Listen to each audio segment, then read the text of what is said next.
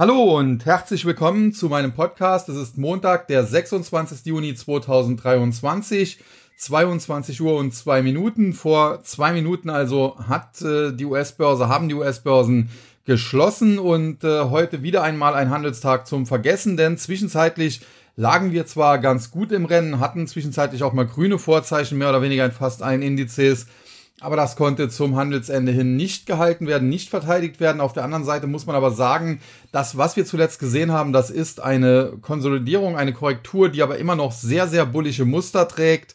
Und alles in allem würde ich mir da derzeit noch keine allzu großen Sorgen machen, zumal man jetzt heute speziell sagen muss, es gab einige größere Einzelwerte, wie beispielsweise eine Tesla, wie beispielsweise eine Alphabet, Google, äh, die hier auf dem Markt gelastet haben. Und das wiederum lag daran, dass diese Aktien von Analysten abgestuft wurden. Aber dazu kommen wir gleich. Zunächst mal kurz zu den Indizes. Der S&P 500 hatte kürzlich ein Kaufsignal generiert mit dem Sprung über die Marke von 4200 Punkte, äh, ist dann hochgelaufen in Richtung fast schon 4400. Jetzt aktuell heute der Schlusskurs so im Bereich 4330, knapp darunter.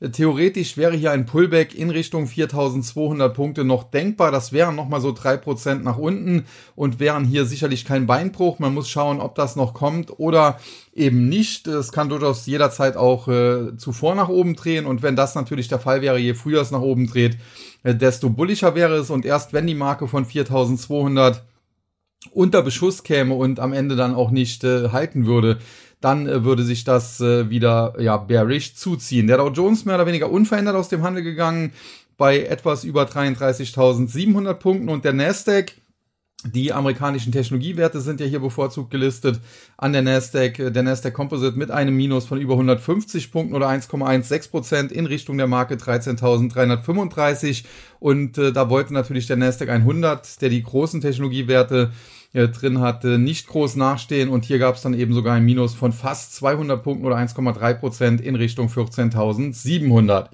Schaut man auf den äh, Chart, insbesondere des Nasdaq 100, muss man sagen, der EMA 20 verläuft aktuell bei 14.631 Punkten. Da sind wir jetzt schon relativ nah dran.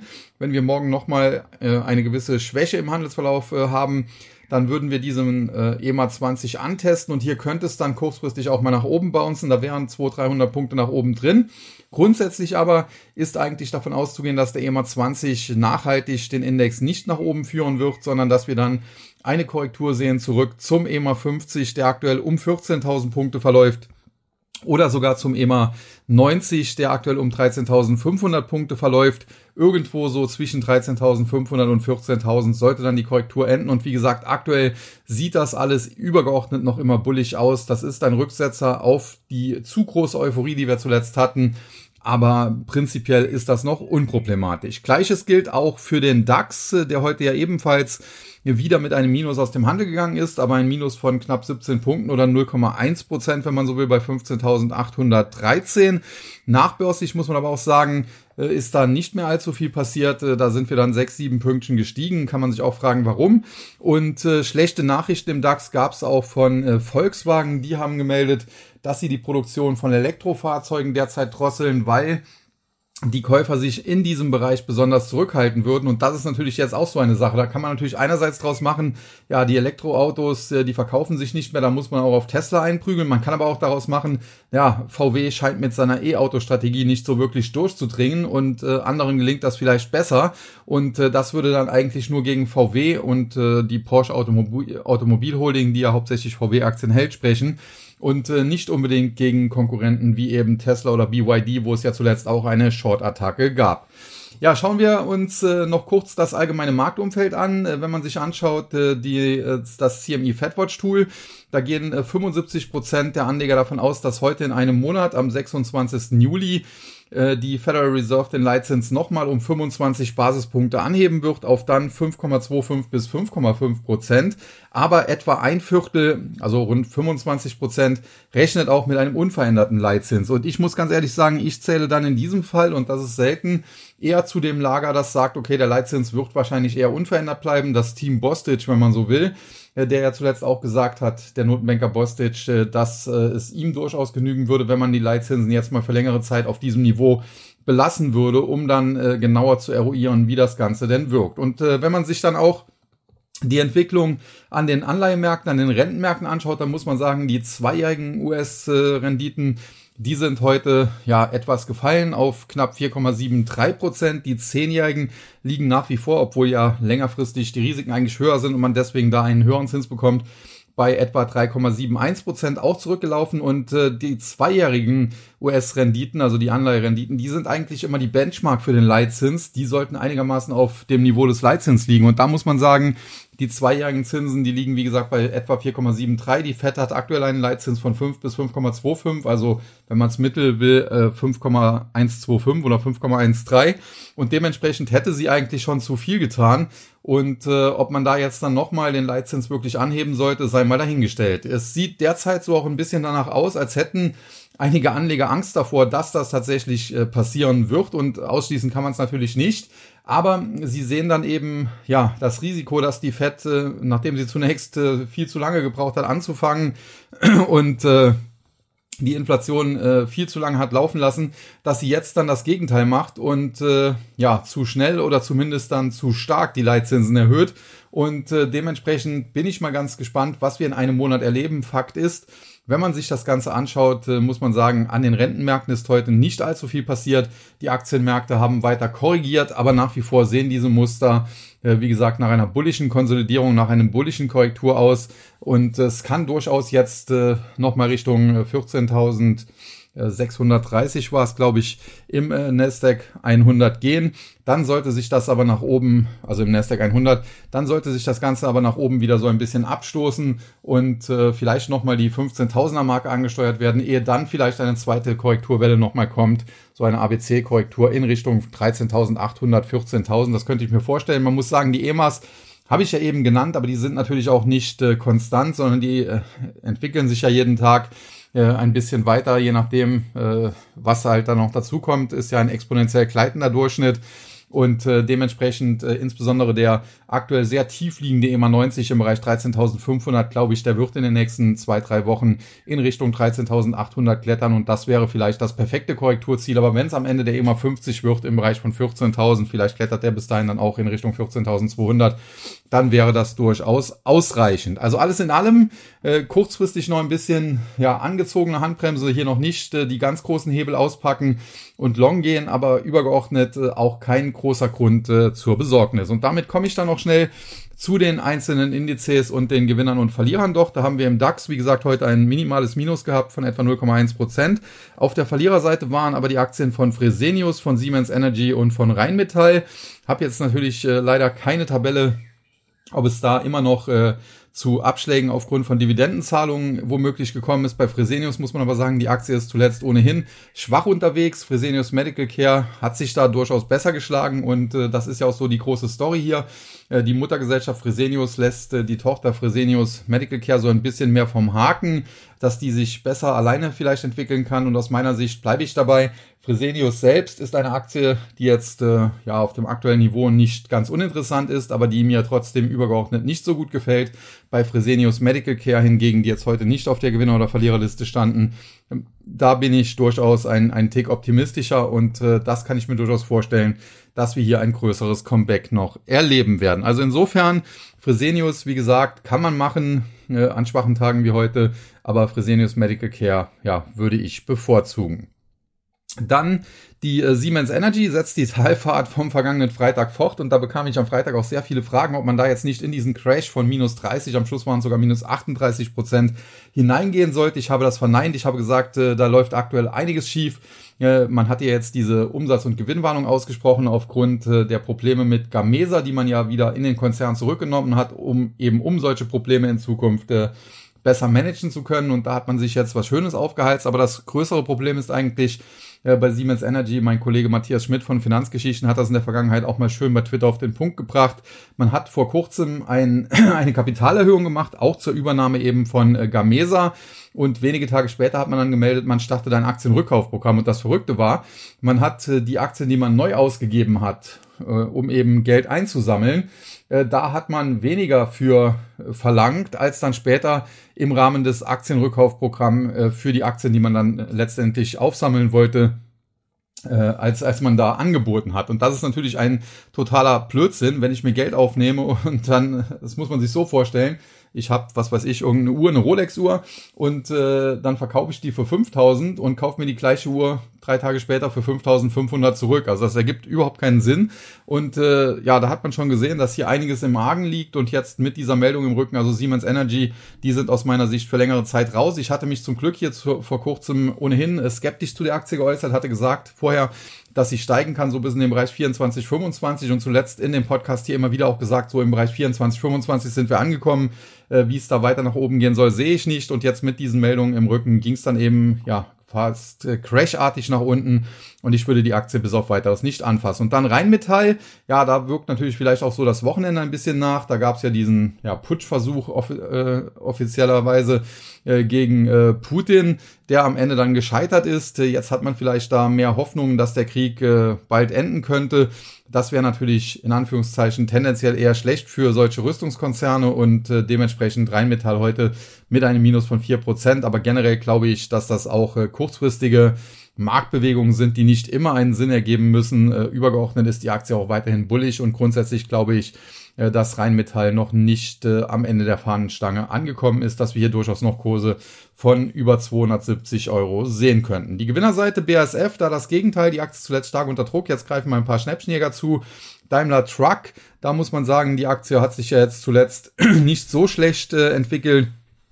Äh, Gerade in den letzten Tagen so seit Ende Mai wieder gut nach oben angesprungen, aber wo jetzt die große Fantasie herkommen soll, äh, dass sie da auf neue Hochs steigt, wie das zum Teil ja äh, gesagt wurde oder auch erwartet wird, das sehe ich hier nicht. Das erinnert mich eher so ein bisschen an Siemens Energy, wenngleich ich hier jetzt nicht an einen solchen Crash glaube, aber die Aktie dürfte sich so über 30 Euro langsam schwer tun und dann in eine Seitwärtsbewegung überschwenken und dann äh, Zalando zuletzt tiefer gefallen, als sie eigentlich hätte dürfen. Jetzt die Erholung. Problem ist, dadurch, dass sie so tief gefallen ist, stehen jetzt im Bereich so 28 Euro viele Widerstände im Weg aus charttechnischer Sicht und ich glaube nicht, dass die Aktie die so schnell wieder zurückerobern kann. Dann die, der MDAX heute mit einem Plus von 43,04 Punkten oder 0,16 Prozent, 26.832. Übergeordnet muss man aber sagen, der Chart weiterhin ja alles andere als super.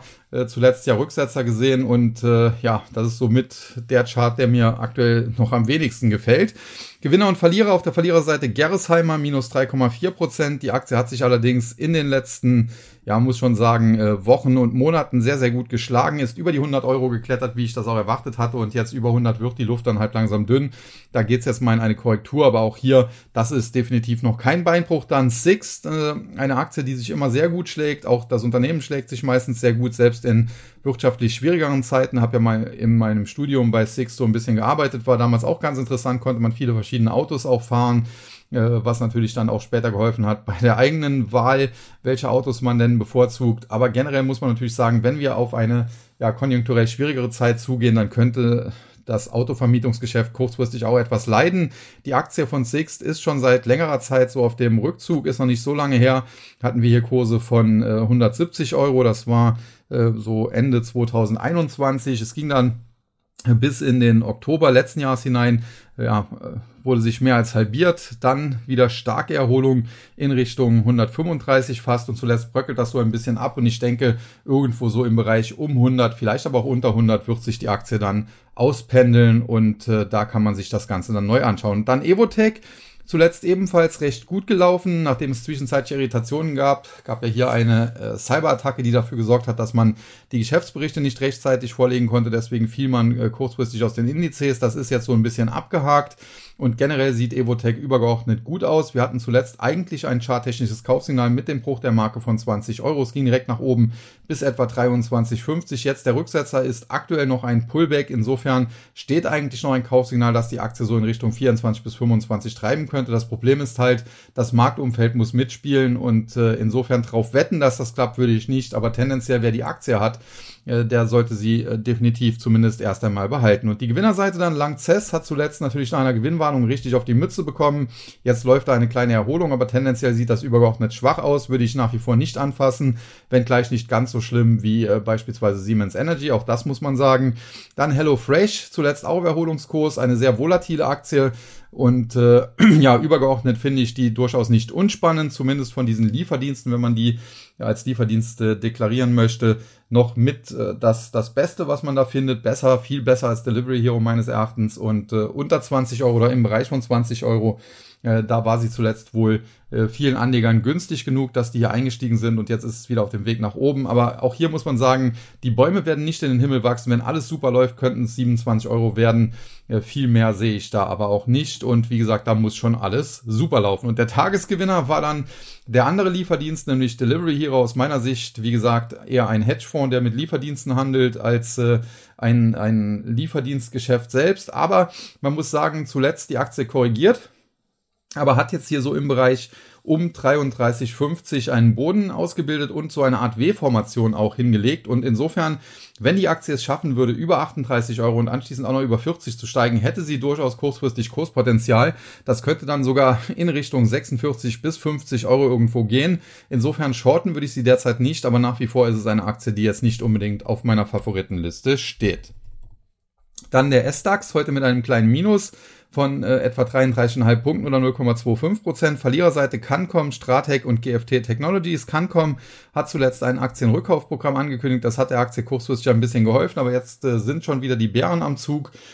Und charttechnisch äh, nähert sie sich der Unterstützung im Bereich von 27 Euro. Sollte die unterboten werden, ja, dann bekommen wir frische Verkaufssignale, die die Aktie zurück zu den Tiefständen, die wir im Oktober letzten Jahres gesehen haben, führen könnten. Das waren Kurse so im Bereich 23 bis 23,50 und eigentlich wäre dann sogar denkbar, dass wir in Richtung 21 Euro fallen. Also kann kommen angeschlagen definitiv charttechnisch dann Stratec ein Unternehmen, mit dem ich ohnehin äh, noch nie so besonders viel anfangen konnte. Zwischenzeitlich ist die Aktie immer mal ein Highflyer gewesen, aber so nachhaltig war sie das nie und seit geraumer Zeit ist sie auf dem absteigenden Ast. Zuletzt haben wir eine Erholungsbewegung gesehen bis etwa 70 Euro. Das bröckelt jetzt auch schon wieder weg. Wenn die Aktie unter 60 fiele, hätten wir sogar frische Verkaufssignale mit ersten Kurszielen so im Bereich 54, aber letztlich sogar Kurszielen im Bereich 48 muss man derzeit nicht haben. Und GFT Technologies, das tut mir so ein bisschen in der Seele weh, ist nämlich eigentlich ein gutes Unternehmen, aber auch hier der Chart äh, sieht derzeit äh, zumindest kurzfristig sehr schlecht aus. Auch hier haben wir mit Unterbieten der Marke von 27,50 Verkaufssignale bekommen, die die Aktie so in Richtung 21 bis 22 Euro fallen lassen könnten. Aktuell scheinen wir auf dem Weg dahin zu sein. Heute ein Minus von 6%, Schlusskurs 26,32 Euro. Das sieht also derzeit alles andere als gut aus. Und die Gewinnerseite ist Economy, eine Aktie, die mir nicht besonders äh, gut gefällt, übergeordnet, aber charttechnisch so ein bisschen jetzt zuletzt in ruhigere Fahrwasser gekommen ist. Man muss aber auch sagen, die Aktie muss zwingend über 2 Euro bleiben, um äh, noch Chancen nach oben zu bieten. Hier kann man daher einen Stopp hinlegen, wenn man sie hat.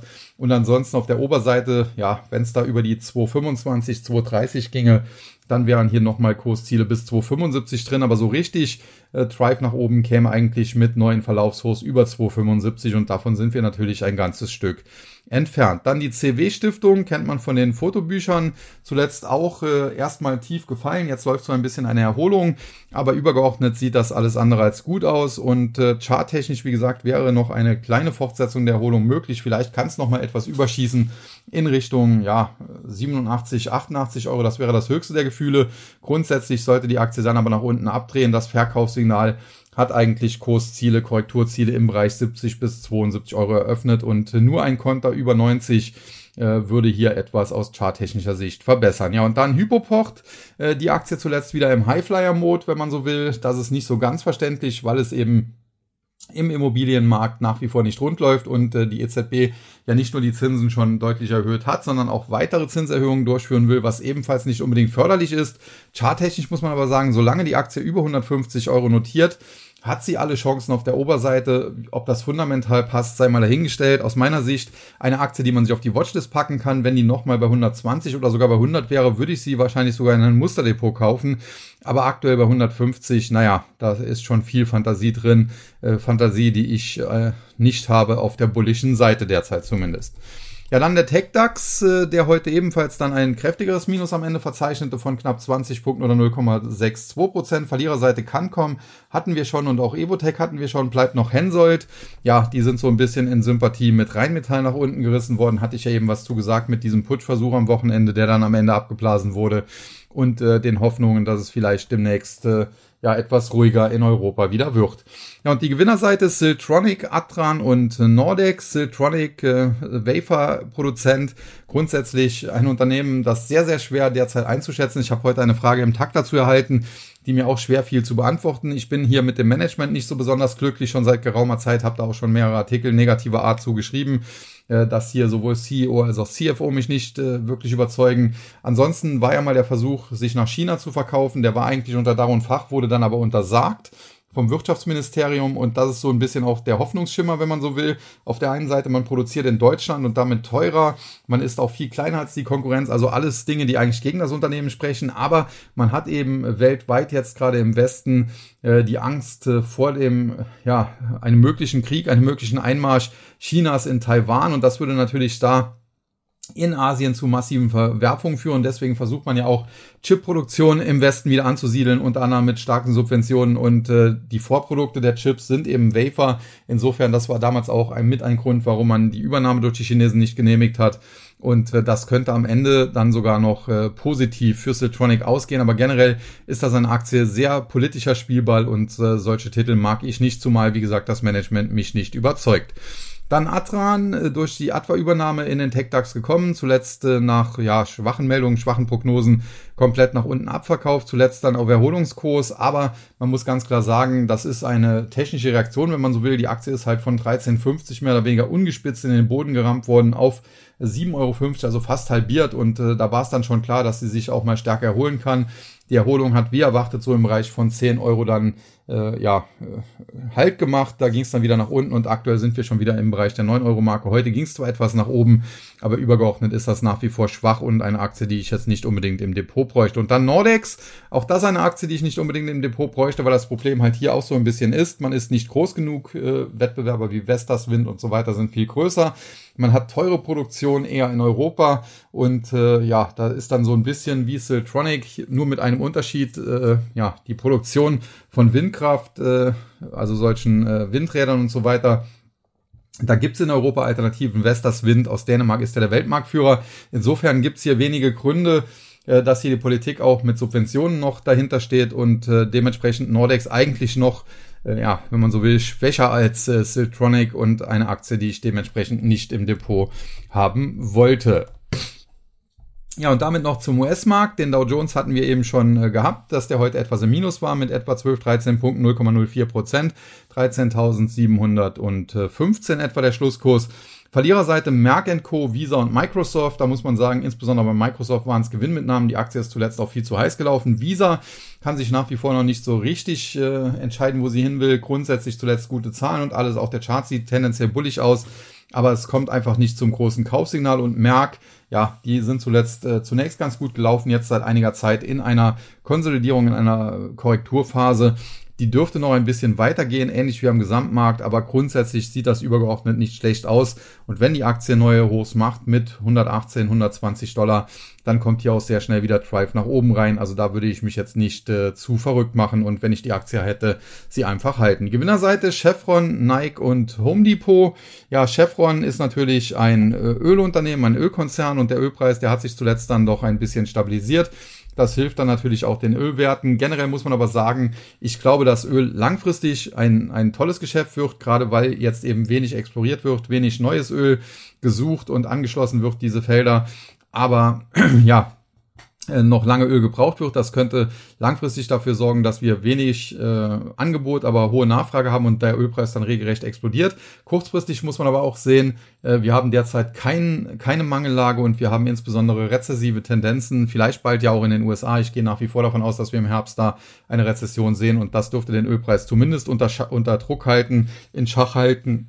Und insofern, ja, die Kurserholung, die wir bei Chevron heute gesehen haben, die ist zwar schön, aber grundsätzlich, wie nachhaltig das ist und wann es da weiter nach oben geht, muss man sehen. Dann Nike zuletzt auch stark unter Druck geraten.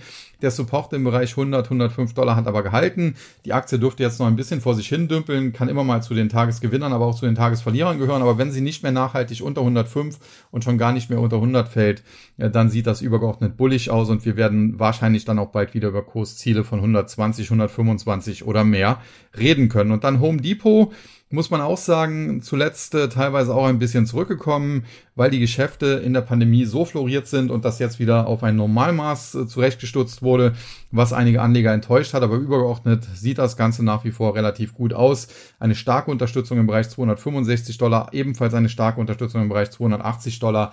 Von den Tiefs schon wieder nach oben gelöst, also übergeordnet äh, glaube ich, dass Home Depot über kurz oder lang zurück zu den bisherigen Allzeithochs laufen wird, die im Bereich von 420 Dollar lagen und wahrscheinlich auch neue Allzeithochs machen wird. Aber man muss schon ganz klar sagen, das ist dann ein Investment und kein Zock dahin. Wir stehen aktuell bei 308, also gerade mal etwas über 300 Dollar und äh, ich glaube jetzt nicht, dass die Aktie nächste Woche schon äh, die 400 angreift, sondern wahrscheinlich auf Sicht von zwei bis drei Jahren.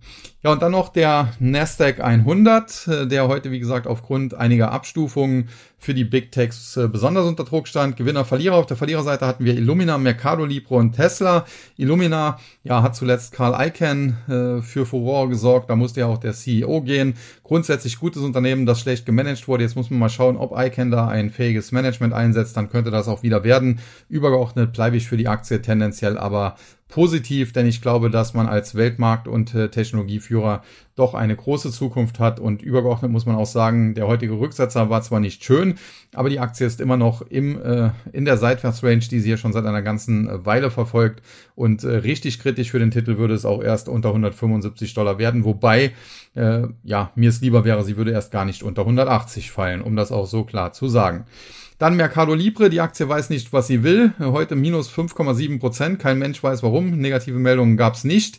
Zuletzt ist sie noch am äh, vergangenen Freitag oder Donnerstag gegen den Markt eher stark gewesen. Da war der Markt schwach und Mercado Libre äh, konnte Muskeln spielen lassen. Heute jetzt äh, ging es nach unten. Charttechnisch muss man sagen, sieht das insbesondere aufgrund dieses Ausverkaufs zum Handelsende hin recht äh, kritisch aus. Und äh, wenn die Aktie unter 1150 fällt, sollte man hier Long-Positionen aufgeben. Ja, und dann äh, Tesla, hatte ich eben schon angesprochen, gab es eine Abstufung. Die Aktie zuletzt ja auch gelaufen wie geschnitten Brot. Heute Gewinnmitnahmen. Tendenziell wäre ein Rücksetzer in Richtung, ja, so 220 Dollar, vielleicht ein Tick tiefer sogar. Ganz äh, brauchbar, muss man sagen. Ob so tief geht, muss man allerdings abwarten, denn es gibt auch einen Support so im Bereich 235, da sind wir schon nah dran. Aber wenn es unter die 235 noch geht, könnte ich mir auch 220 vorstellen. Und im Bereich 220 oder unter 220 Dollar würde ich sie eher als Long-Kandidaten sehen. Und dann die Gewinnerseite. Heute im Prinzip mit äh, Chipwerten voll. Zum einen äh, Qualcomm plus knapp 3%. Äh, die Aktie zuletzt ja auch teilweise richtig ausverkauft, fast in den zweistelligen Bereich. Jetzt wieder gut erholt. Insgesamt ist das eines der besseren Chip-Unternehmen. Nichtsdestotrotz bleibe ich für den Chipsektor übergeordnet äh, ja, kritisch. Dann Global Foundries, ebenfalls aus dem äh, Chipsektor, heute Tagesgewinner mit einem Plus von fast 4%. Auch hier muss man sagen, die Aktie war schon mal im Bereich von 72 Dollar, ist dann heftig eingebrochen in Richtung 53, jetzt Erholungsbewegung äh, grundsätzlich übergeordnet, aber auch hier Skepsis angebracht und schließlich dazwischen geschoben. Zweitgrößter Gewinner mit einem Plus von 3,25 Prozent. Die Charter Communications, äh, ja, ein, eine Aktie, die doch weitestgehend in Händen institutioneller Anleger ist und äh, die zuletzt auch deutlich zurückgekommen ist und die jetzt hier um eine Bodenbildung im Bereich von etwa 300 ja, bis äh, 340, 350 Dollar kämpft. Und äh, ja, das äh, ist alles, was es dann zum Markt zu sagen gab. Wie gesagt, äh, an den äh, äh CMI äh, ja, FedWatch-Tool. Äh, demnach müsste es äh, in, heute in einem Monat eine 25 Basispunkte Zinserhöhung geben. Die Rentenmärkte sehen das etwas anders. Aus meiner Sicht äh, bewerten an den Aktienmärkten derzeit die Anleger das Ganze so, dass es vielleicht zu einer solchen Zinserhöhung kommt und dass das ein Fehler wäre. Dementsprechend äh, die Aktienmärkte so ein bisschen in Konsolidierungs-, in Korrekturmodus, aber übergeordnet ist das noch kein äh, Problem. Und ja, das soll es dann auch für heute gewesen sein. Wir haben es geschafft, unter einer halben Stunde zu bleiben und am Freitag gibt's dann wieder einen Podcast Podcast mit einem Spezialthema. Welches das sein wird, schauen wir mal. Bis dahin auf jeden Fall kann ich an dieser Stelle wie immer sagen, tschüss und bye bye, bis zum nächsten Mal. Es verabschiedet sich wie immer Ihr euer Sascha Huber.